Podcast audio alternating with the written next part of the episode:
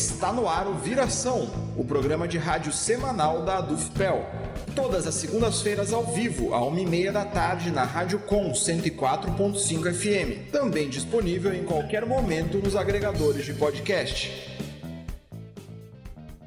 Bem-vindo, bem-vinda. Eu sou Andrioli Costa e este é o programa Viração. E no episódio de hoje, que será comandado pela minha companheira Gabriela Vensky, ela entrevista Daniel Amaro, dançarino e coreógrafo com mais de 40 anos de vida artística e responsável pela companhia de dança afro Daniel Amaro. Você vai conhecer mais sobre esse projeto e a vida do Daniel no programa que começa agora. Boa tarde, Daniel. Primeiramente, muito obrigada por aceitar o convite da Dufel para participar do programa Viração. Para a gente começar, eu gostaria que tu contasse um pouco sobre o teu trabalho e trajetória de vida e de que forma a dança afro e a arte entraram na tua vida. Pois então, boa tarde, Gabriela. É, Gabriela, é uma grande satisfação estar aqui conversando contigo, estar conversando com a Dufipel diretamente, né? com esse, esse sindicato que cuida tanto dos seus associados, que tem comprometimento com a cultura, mais na frente eu vou falar por que, que eu estou falando isso. Enfim, é uma honra estar aqui. E respondendo a sua pergunta, bom, Gabriela, eu tenho 48 anos, eu comecei em contato com as artes cênicas com 7 anos de idade, na Vila Castilho, um bairro aqui perto do Colégio Municipal Pelotense.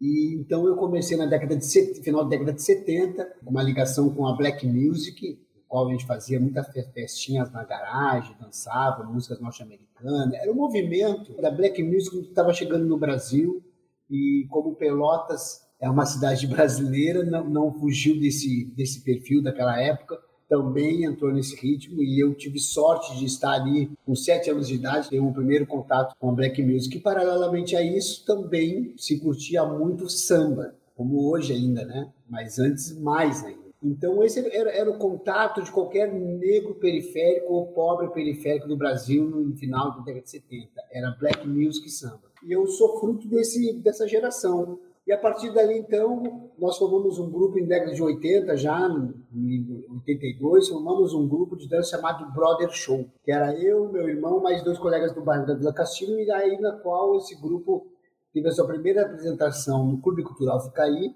e depois do Clube Cultural Ficaí, começamos a dançar nas festas blacks que tinha na região sul. E a partir dali, então, começa uma carreira, né? Uma, tipo, como o Michael Jackson teve com, com, com, a, sua banda dos irmãos dele. E então, naquele, naquela mesma energia, nós começamos esse grupo. E esse grupo me levou a dançar em escolas de renome, como de Cleia, Antônia Caringe, mas eu tive uma grande escola de dança contemporânea com Beca Canaã, que era um grupo chamado Pop Pelotense, o primeiro grupo de dança contemporânea de Pelotas, que era no Teatro do COP, o Circo Operário. Ali, ali eu posso dizer que aquilo ali, porque eu sempre acredito, Gabriela, que todas as experiências que eu tive somaram para chegar no profissional que eu sou hoje, mas eu 90% do grupo Pop Pelotense foi o que eu segui, assim, minha, hoje se, eu, se você olhar minha as minhas obras, você vai ver que tem muito a ver daquele grupo. E foi dessa forma, então, que eu, que eu comecei minha trajetória na arte, vivo disso até hoje, só faço, só sei fazer isso, só sei fazer outra coisa. E há 20 anos atrás, então, eu fundo a Companhia de Dançafo Daniel Amaro. A Companhia de Dançafo Daniel Amaro, ela surge uma proposta meio que de resistência, reivindicação também, porque toda essa minha trajetória que eu fiz fora da vila, em companhias de dança, eu não encontrava negros, eu não encontrava pobres dançando, eu encontrava as pessoas de classe média alta e a maioria de pessoas brancas. Ou os negros que dançavam, que eram poucos, no meu caso, dançavam porque precisavam de homem, nunca, nunca teve homem suficiente para dançar, então nos dava uma bolsa de dança durante o ano, mas no final do ano que dançar de graça. No meu caso, como homem, homem negro. Mais meninas negras, se tinha uma ou duas, se tivesse, porque elas também corriam o risco de só poderiam dançar se fosse filha da faxineira, filha da cozinheira, e aí ganhavam bolsa para dançar nessas companhias. Então, por toda essa trajetória, eu fico pensando em 99, pá, então eu vou montar uma companhia em 2000 para dar espaço para esses corpos negros que não têm espaço, para dançar em qualquer outra companhia. E com o propósito dessas pessoas não pagarem, receber para dançar, não pagar figurino e receber quando for viajar, receber passagem, hotel, etc, etc. Resolvi inovar, resolvi fazer uma companhia profissional em Pelotas, coisa que não, não existia na época. Então, e aí surge então a companhia de dançar da Neo Amaro, hoje tem 20 anos, e, e essa é a minha trajetória. A companhia tem nove espetáculos montados, é uma companhia que lida não só com a dança afro, a gente tem um projeto social também com meninas da, da Vila Castilho, que é um projeto chamado Mansão do Terceiro Mundo. A companhia faz dois anos que não está mais radicada na Castilho, mas está radicada na mesma rua, na rua Doutor Amarante 342, atrás do Campo do Pelotas. Então a companhia, além de ter esse braço artístico, que é os espetáculos, o braço de aulas regulares, o braço de workshops, o braço de palestras, o braço social, que é dar espaço para essas meninas. Nós temos um braço que é, chama-se é, Departamento de Carnaval. O que, que, é isso? A companhia ela ensina mestre sala e porta-bandeira a dançar, ensina comissão de frente, ensina porta-estandarte, ensina consecução coreográficas e tem um, um trabalho muito forte na preparação, capacitação e prestação de serviço de jurado de carnaval de rua. Então, a companhia, no meu ver, nesse braço especificamente do carnaval, é muito importante porque a gente não deixa a cultura morrer. Por que, nós chegamos, chegamos no momento no perfil da companhia que nós sentimos que o carnaval de Pelotas, os mesmos mestre sala e porta-bandeira dançavam em todas as escolas, porque não havia uma reprodução desse personagem. E aí, então, comecei, começamos a se preocupar. Não, vamos começar a investir. Então, faz 20 anos, Gabriela, que nós investimos nisso. Então, depois que nós começamos a dar essas aulas, é, foi, é muito bacana, porque não parou de acontecer isso, né? Começamos, a, então, a incentivar que viesse outras gerações, porque também isso é uma coisa muito louca. Com a tecnologia, os jovens não quiseram mais saber de carnaval, não quiseram mais saber de, personagem importante, né? de personagem que vale quesito, por exemplo. Ninguém queria ser mais mestre sala porta-bandeira, ninguém queria ser mais, mais, mais baterista, ritmista. Enfim, eu acho que esse é o papel e essa é a trajetória da companhia e da minha vida como artista aqui em Pelotas. E quantas pessoas já passaram pela companhia? Tu tem esse número? Ô, Gabriela, que pergunta difícil. Mas eu arrisco, eu arrisco. Isso também é uma outra história, porque assim, a companhia para começar, o perfil dos bailarinos são todas pessoas periféricas. O perfil sempre foi assim. Ou pessoas que nunca tiveram contato com a dança, a não ser a dança popular. São pessoas completamente cruas.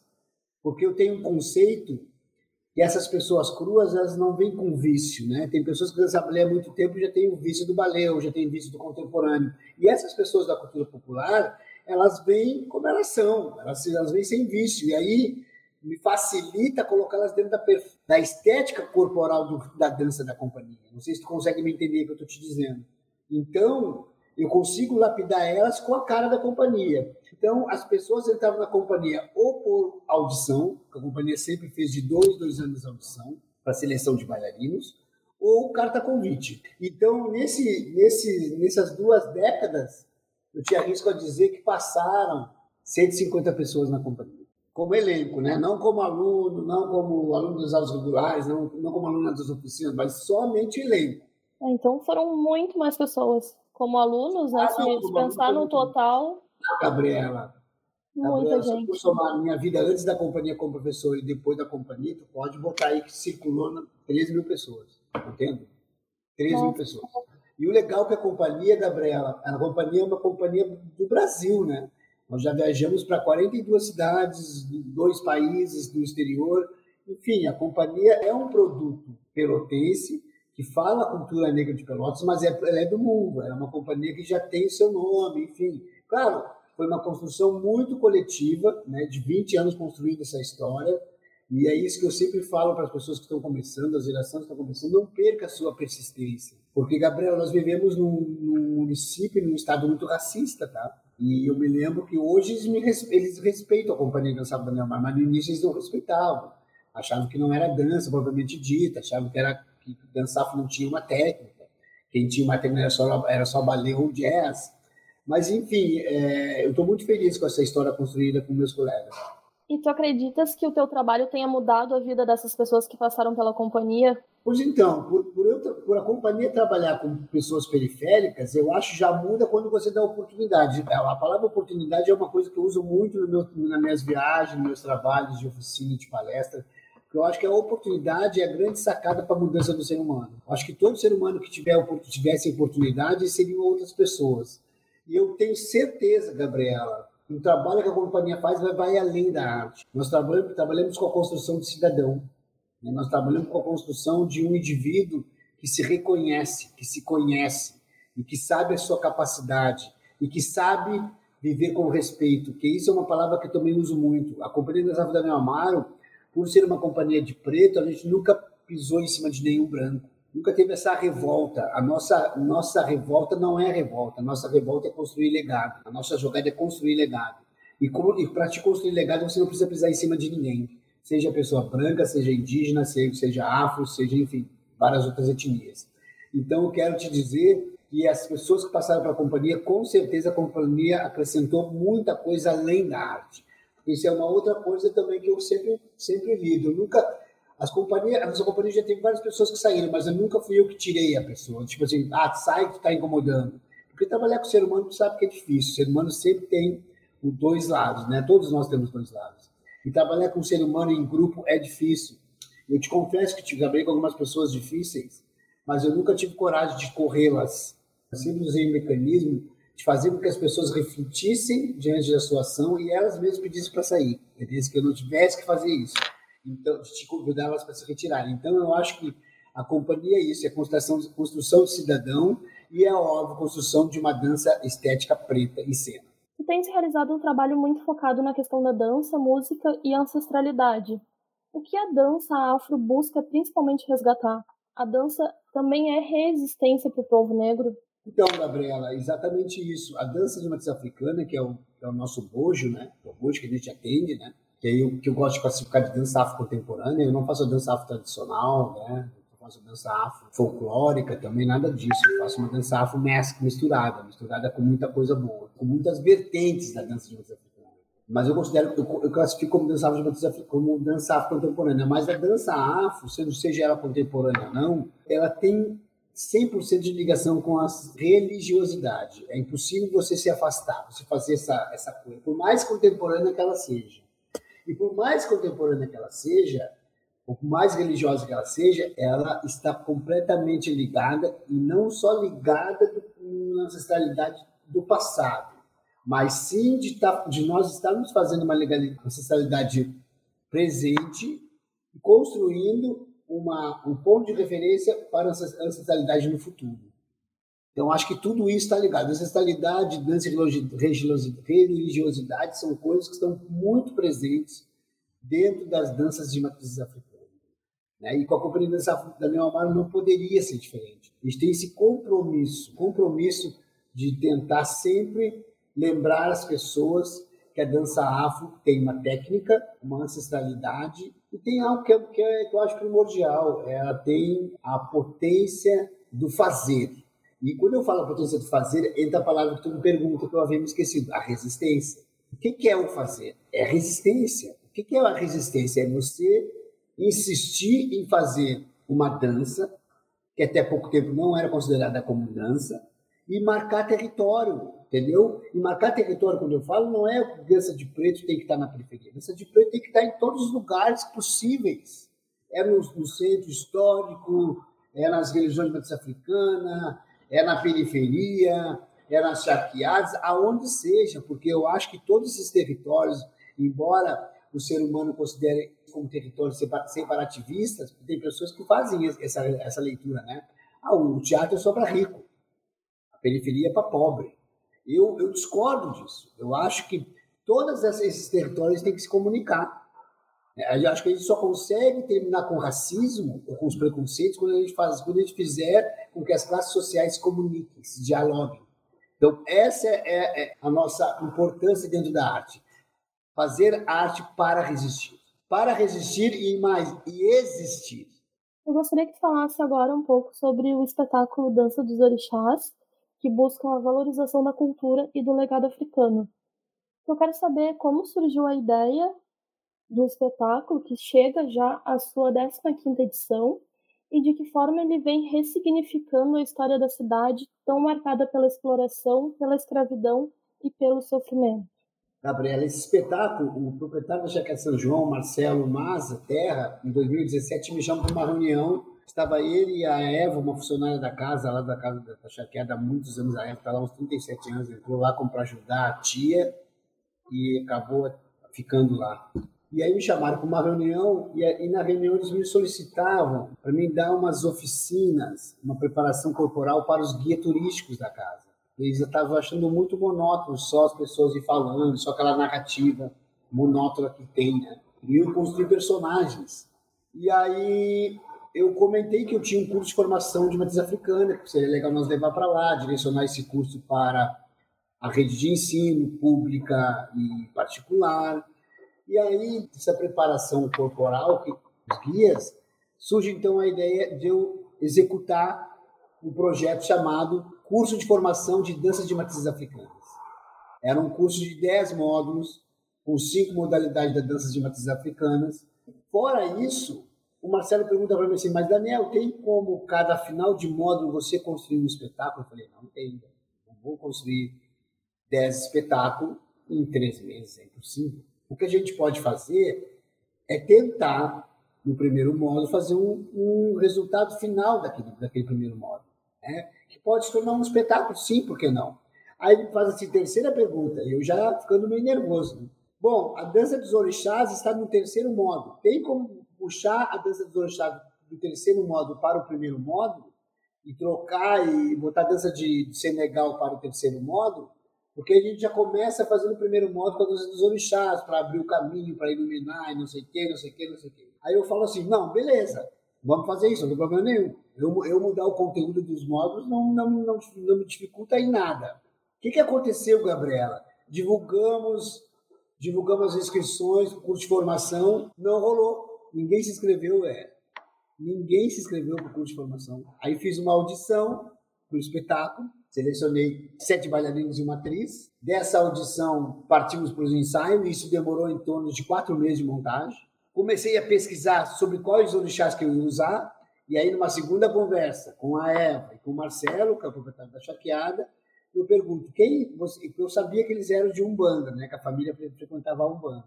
Aí eu perguntei, tá, mas quem é o santo que protege vocês? Quem é que te protege, Marcelo? Ogum. Quem é que protege tua mulher, Yansan? Quem é que protege a não sei o que? Aí fui perguntando. E aí, aí é onde saiu os orixás que a gente trabalha. É Bará, Oxum, Yansan, Ogum, Iemanjá, Xangô e Oxalá. Então, em cima desses sete orixás, que são os sete orixás que protegem os filhos que, da, da, família que moram naquele local, então eu pego esses sete orixás e aí, aí o processo é, então, fazer um laboratório com os bailarinos para ver qual a dança daqui de cada orixá que se encaixava no corpo deles melhor, que eles executavam melhor. Aí fui para a elaboração, fui para a prática, né? Passei aí três, dois meses fazendo essa prática, até que eu formo uma banca com meninas da Vila Castilho, meninas começavam no projeto porque elas já conheciam o perfil dos bailarinos que nós, que nós usávamos, elas eram da companhia por muito tempo. Então tinha menina com 14 anos, imagina uma banca de 14, com meninas de 14 anos. Olha que interessante. Você pode me dizer, ah, é até louco, elas não têm experiência. Elas poderiam não ter experiência de vida, mas experiência dentro da companhia, sim, elas começaram com 7 essa banca, no final do, da avaliação, a gente, eu me sento com a banca e falo: quem é que o fulano tal, número um escreveu, por exemplo, Gabriela? Quem é que vocês acham que a Gabriela se encaixou mais dança com a Orixá? Todo mundo, é, foi incrível, assim. Todo mundo, todo mundo falava as mesmas coisas. Oxum, a Gabriela dança bem para na Oxum. Eu, botei, eu botava para Oxum, a outra botava para Oxum. Começamos a construir essa forma para escolher quem ia executar o quê. O que me surpreendeu é que não, não teve nenhuma discordância. Ninguém falou que a Gabriela poderia ser Imanjá, por exemplo, sabe? Aí eu fiquei pensando, ou nós estamos muito conectados, ou, ou não sei, isso é coisa de outro mundo, né, Gabriela? Fiquei pensando assim na hora, né? Pô, é incrível. Então, a partir daí que a gente escolheu quem ia fazer qual papel, começamos a construir o espetáculo. Então, existe uma atriz, Gabriela, que faz uma narrativa da história da charqueada junto com os orixás, em relação com os homens escravizados que estiveram naquele local, e, cara, foi muito louco porque cada edição que passava, um bailarino vinha com um feedback de um amigo que tinha assistido.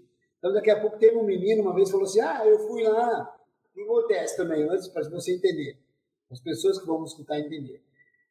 eu botei cada orixá perto de um, de um elemento que seja o símbolo daquele orixá. Por exemplo, o Bará, que é o orixá da chave, eu botei na porteira. A Oxum, que é o orixá das águas doces, eu botei no arroio. Arroio Pelotas, que é água doce, né? A Yansan, que é dos ventos, tempestade, eu botei no bambuzal. O Ogum, eu botei na figueira do Ogum. E aí fui, fui distribuindo. O Oxalá, eu botei no tronco. Olha só, botei o Oxalá no tronco, onde, onde, onde chicoteava, chicoteava os negros fui construindo com, com o cenário que eu tinha, ligando os símbolos, os orixás, e foi muito louco, porque cada apresentação que rolava, uma pessoa dizia, dizia para um bailarino, um amigo né, do, do bailarino, dizia, ah, eu acho que por que edição de cabeça agacha? Tem, isso é uma coisa que me marcou muito, porque cada edição a gente faz uma avaliação. Né? E em cima dessa avaliação a gente começa a reconstruir ou não a obra. Porque depende muito do feedback que vem das pessoas que vão assistir. Já mudou muito desde a primeira edição? Sim, já tá. mudou muita coisa devido à construção coletiva do público. Mas uma que me chamou muita atenção foi que um menino falou assim pro, pro bailarino: Pô, cara, vocês começam, a menina falou, vocês estão de cabeça agacha. Parece que vocês estão reproduzindo a escravidão, vocês estão reproduzindo o que nos ensinaram na escola, que o só, só foi escravo. Aí comecei a pensar, opa, opa, tem sentido, velho, tem sentido isso que ele está falando. Não vamos mais ficar de cabeça baixa. Então, tô, então quando começa o espetáculo, a menina começa a narrar um texto e passa por esses personagens, por esses pontos que eu te falei, tá todos eles postura, olhando para frente, tá entendendo? Então, estou te dando um exemplo como a, a obra vai se construindo de, devido à lente do, do espectador. Depois que a gente foi afinando, afinando, afinando, o legal também é que não tem elenco fixo, sempre está trocando de gente. O legal também, o indivíduo que dança algum é o indivíduo que dança todos os orixás, porque caso falte alguém, ele pode fazer o papel do outro. Então, resumindo, todos dançam tudo e todos têm, têm que interpretar conforme eles sentem. Também isso é uma outra história importante na construção. O bailarino intérprete ele traz a sua experiência pra, para a cena, para a construção daquele personagem a Yansan da Gabriela não é a mesma Yansan que o Daniel dança, e assim vice-versa, e assim vai, vai para várias outras pessoas. Mas é isso, e o espetáculo está na sua 15 e, e importante de tudo, fora essa, fora essa história da construção, da como é que foi construído, o espetáculo ele acaba ressignificando aquele lugar, porque são negros falando a sua história, né, e falando não história de sofrimento, mas sim quem nós podemos deixar como legado dessa obra para a nova geração. Eu, lá no início eu ouvi falar que nós estávamos fazendo um trabalho de dar bem para a cultura do branco, ir para dançar num lugar que fizeram os negros sofrer, mas pelo contrário, a nossa E aí eu peço, eu sempre convido as pessoas para assistirem antes de falar. Antes de você falar, vai lá e assista. Porque quando você assiste, você se dá conta da forma que se conta a história. Né? Isso difere muito, né, Gabriela? Então as pessoas ficam encantadas e nós todos os responsáveis envolvidos nisso a gente está muito feliz porque a gente conseguiu ressignificar que lugar de preto é qualquer lugar, não é só na favela, não é só na periferia. E aí, às vezes, eu faço reflexão: pô, se nós não podemos dançar na charqueada, a gente não podia entrar no Guarani, não podia entrar no 7 de abril, não podia entrar no mercado público, onde eu estou agora nesse exato momento, falando contigo, porque são todos lugares racistas, todos lugares que, que tiveram contribuição para o preconceito racial na cidade de Pelotas. Todos esses lugares que eu te falei tiveram contribuição, sim. Então, eu acho que se eu ficar agarrado ao passado, eu tenho que ter uma referência, o passado como uma referência. Não ficar agarrado ao passado, eu tenho que construir a minha história. E a minha história hoje é que eu sou homem livre. Como eu sou homem livre, eu posso eu escrever minha história, onde eu bem quiser. E Daniel, uh, como é que a companhia tem atravessado a pandemia até agora? Se vocês chegaram a paralisar as atividades e já retomaram? Então, Gabriel, olha só, a companhia Pô, nós trabalhamos no final de 2019 super bem, assim, porque a companhia trabalhou em três cidades naquele carnaval de 2020, bem no início. Aí fizemos, acabou o ano, entramos no carnaval, no carnaval entrou março, eu comecei a dar aula na, um curso na, na biblioteca pública, no Guarani, e as aulas estavam todas lotadas. Deu segunda semana, chegou a pandemia. E eu pensei que seria apenas um mês, um, perdão, duas semanas de pandemia, que nada. O negócio tornou um mês, tornou um mês e meio. Quando bateu dois meses, eu entrei em pânico. Eu pensei, e agora? O que fazer? Né? Como é que eu vou viver? Se eu sou autônomo, entendeu, Gabriel? Se eu não dou aula, não tem grana. Se eu não vendo espetáculo, não tem grana.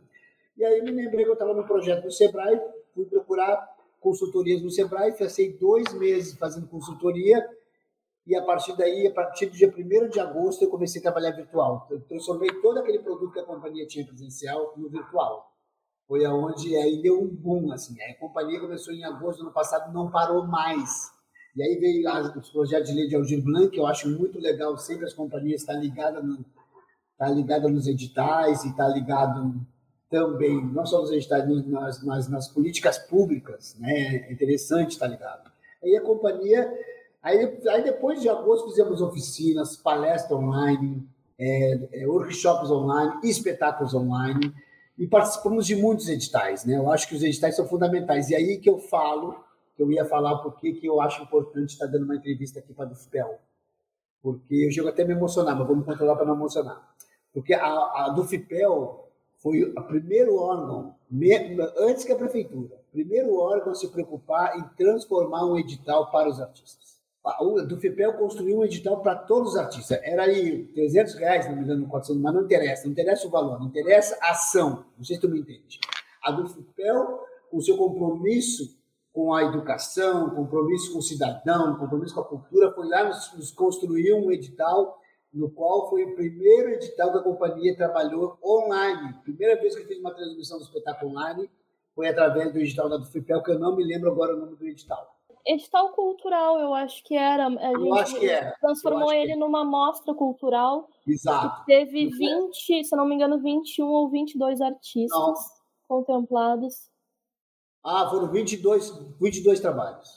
Isso, foram 22 trabalhos, é, isso. Então eu quero aqui dizer e agradecer, eu já falei isso uma vez, uma oportunidade, quando nós completamos um ano de, de trabalho online, a diretora ou presidente, não me lembro, do FEPEL participou dando depoimento na nossa live de um ano virtual, porque ficou muito, ficou muito marcante na minha cabeça é, essa, essa atitude, entendeu? Porque instituições com muito mais grana que a do FIPEL nos prestaram a dar um quilo de alimento. A do FIPEL foi lá não te deu um quilo de alimento, ela te abriu um edital. O dinheiro você faz o que você quiser, paga uma conta de luz, paga uma água, enfim. Eu acho que foi muito, foi uma grande ação. Então, a partir daí, começamos a trabalhar no mundo virtual. É, voltamos agora, voltamos a trabalhar no presencial, foi dia, pô, não me engano, 22 de setembro, se não me engano, um espetáculo do tango ao samba. Mas o que eu quero te dizer, Gabriela, que nós não vamos abandonar o mundo virtual nunca mais, porque a, a, o alcance que nós fizemos duas edições do, da Dança dos Orixás online que tivemos 5 mil pessoas, atingimos 5 mil pessoas. Eu não vou conseguir um teatro que vai me dar 5 mil, um teatro que vai me dar 5 mil de cadeiras para as pessoas assistirem, entendeu? Então, é, foi muito bacana assim, essa experiência. Ah, não foi bacana devido à pandemia, né? Mas foi bacana a gente aprender a transformar o nosso produto no virtual, porque tem muito mais alcance, tem uma oportunidade de saída do, do, do município, vai para o mundo, né, Gabriela? O virtual te bota no mundo. Então, aprendemos muita coisa com o virtual estamos, sim, agora voltando presencial. Mês de setembro, de dezembro, vamos fazer um espetáculo, a segunda edição do Tango ao Samba, dia 9 de dezembro, uma quinta-feira. A gente volta com a segunda edição do espetáculo do Tango ao Samba. É um espetáculo muito massa que a Companhia de Dança Daniel Amaro fez uma parceria com a Companhia da Dança, que é uma companhia de, forte da Companhia da Dança quando surgiu aqui. A Companhia da Dança tem uma escola que tem 35 anos essa escola era o forte dela era a Jéssica, a maestra era a Anaís que mora no Rio hoje. E a companhia hoje quem está dirigindo é Leandro Pisani, mas o Leandro Pisani ele é da dança de salão e ele pesquisa tango. E numa conversa um dia eu no teatro falando para ele, oh, falando, conversamos os dois, falando, ah, vamos fazer um espetáculo do tango samba, velho. Vamos misturar essas duas essas duas técnicas que têm muito a ver com a cultura negra, porque o tango, o tango é negro também, que tem pessoas que não sabem disso. O tango é negro e aí juntamos, deu o maior sucesso, Gabriela. Pô, foi massa. Primeiro evento nosso, o teatro tinha capacidade para 400 pessoas, ao protocolo, colocamos 250 pessoas, foi muito legal. E muita gente ficou sem saber que era em segunda edição, então estamos montando, abrindo a segunda edição no dia 9 de dezembro, às 20 horas, no Teatro Guarani. E a dança dos orixás também retorna? E os orixás volta em maio, não sei a data ainda, em maio com a sua 16 edição, maio de 2022. Então vocês pretendem continuar com esse formato virtual depois da pandemia? Vocês já, já pensaram nisso? Sim, fazer, claro, poder mesclar um pouco presencial com virtual? Provavelmente, Gabriel, os espetáculos vão ser transmitidos, sabe? Ao, transmitido ao vivo. Quem estiver longe pode comprar o seu ingresso e assistir. É, estamos com uma plataforma na, na Chegada São João, junto com a Companhia de Dança Daniel Amaro. Botamos ao ar essa plataforma semana passada, a gente vamos vender todos os nossos produtos ali, passeio guiado, espetáculo. Ah, a Gabriela quer comprar o espetáculo dos orixás, tu vai pagar tanto, vai assistir o espetáculo dos orixás na tua casa, onde tu estiver, na parte do mundo. Então, nós também, foi legal que a pandemia nos despertou construir esses produtos, entendeu? a trabalhar em novos em novas modalidades, né? De alguma Exato. forma chegar a um público maior também, né? Exato. Mas tu sente falta do calor do público? Vou te dizer o seguinte: não é impossível fazer um espetáculo online ou uma oficina online, não é impossível. Mas se perde um pouco do calor humano, ou bastante, se perde bastante, sabe? Porque tu sabe, e, por, e tu sabes que muitas pessoas ficaram enfermas na cabeça, estando distante de tudo e de todos, né? Não é por nada não, que as coisas são bem, são bem melhores, bem, são muito mais calorosas quando se faz um trabalho presencial do que um trabalho virtual. Mas, enfim, eu acho que são coisas que a gente tem que ir se adaptando conforme a situação do mundo. Como tu analisas a cena cultural dos últimos anos, mais especificamente em Pelotas, no Rio Grande do Sul, e de que forma a falta de investimentos em cultura tem afetado projetos e artistas? eu sou um veterano na arte, né? Comecei com 7 anos, tenho 48 anos, então já passei por várias etapas. Assim. Estamos, estamos num momento muito ruim politicamente para a arte, né? Porque não se tem Ministério da Cultura, e quando, quando você não tem uma valorização da cultura no nível nacional, nacional isso vai respingando nas esferas mais, mais abaixo. Então, governamento estadual também, municipal também, então vai se perdendo força, tá? Pelotas não é diferente, Pelotas sentiu esse baque. Né? Embora se tenha uma Secretaria de Cultura ainda, mas acho que falta muito mecanismo, muita, muita, muita proposta de mecanismo para atingir. Porque, por exemplo, existe um Procultura, que é um, projeto, que é uma lei, uma, um projeto de lei conquistado pelos artistas, mas a grana se ganha muito pouco, você não consegue sobreviver, é impossível. É quase, é quase como se fosse uma migalha, sabe? Então não existe uma, uma política pública direta para a classe. Né? Por exemplo, não tem um, um prédio histórico que possa fazer edital para professores darem aula de dança de graça para a sociedade, mas recebendo um valor da prefeitura, ou do Estado, da lei federal, do, governo federal, enfim. Então, acho que essas políticas, elas dificultam. Por exemplo, também não tem um teatro municipal, né? Estamos há 10 anos com teatro fechado. Então, são coisas, Gabriela, que nós artistas temos que estar atentos, mas aí eu sempre comento com o pessoal da cultura, não adianta só esse, esse diálogo ficar circulando só entre a classe artística. Nós temos que atingir as pessoas que não são artistas, porque o que falta também é as pessoas ter visão que arte é profissão. Que, qual é a tua profissão, Daniel? Sou bailarino, sou coreógrafo, essa é a minha profissão. Eu, mas só que as pessoas não conseguem enxergar isso. Acho que isso ainda é entretenimento. Ou fazem todo um projeto de cultural, na hora de pagar os artistas não tem dinheiro, mas tem para o cara da luz, tem para o cara que é segurança, tem para o marketing, para gastar em cartaz, e não tem para os artistas. Então, para mim, política pública passa por essa consciência. A consciência que todos nós somos responsáveis por uma construção coletiva de políticas públicas. Daniel, muito obrigada pela tua participação. E para encerrar, gostaria de saber se tu queres divulgar mais alguma coisa, eu quero dizer que as pessoas po podem nos procurar nas redes sociais, é, arroba Cia Daniel Amaro, página da companhia, o Insta da companhia. E agradecer, Gabriela, pelo carinho. Eu estou tendo a oportunidade de fazer isso, pô, estou tão feliz por isso. E agradecer do FIPEL pelo carinho com os artistas durante a pandemia.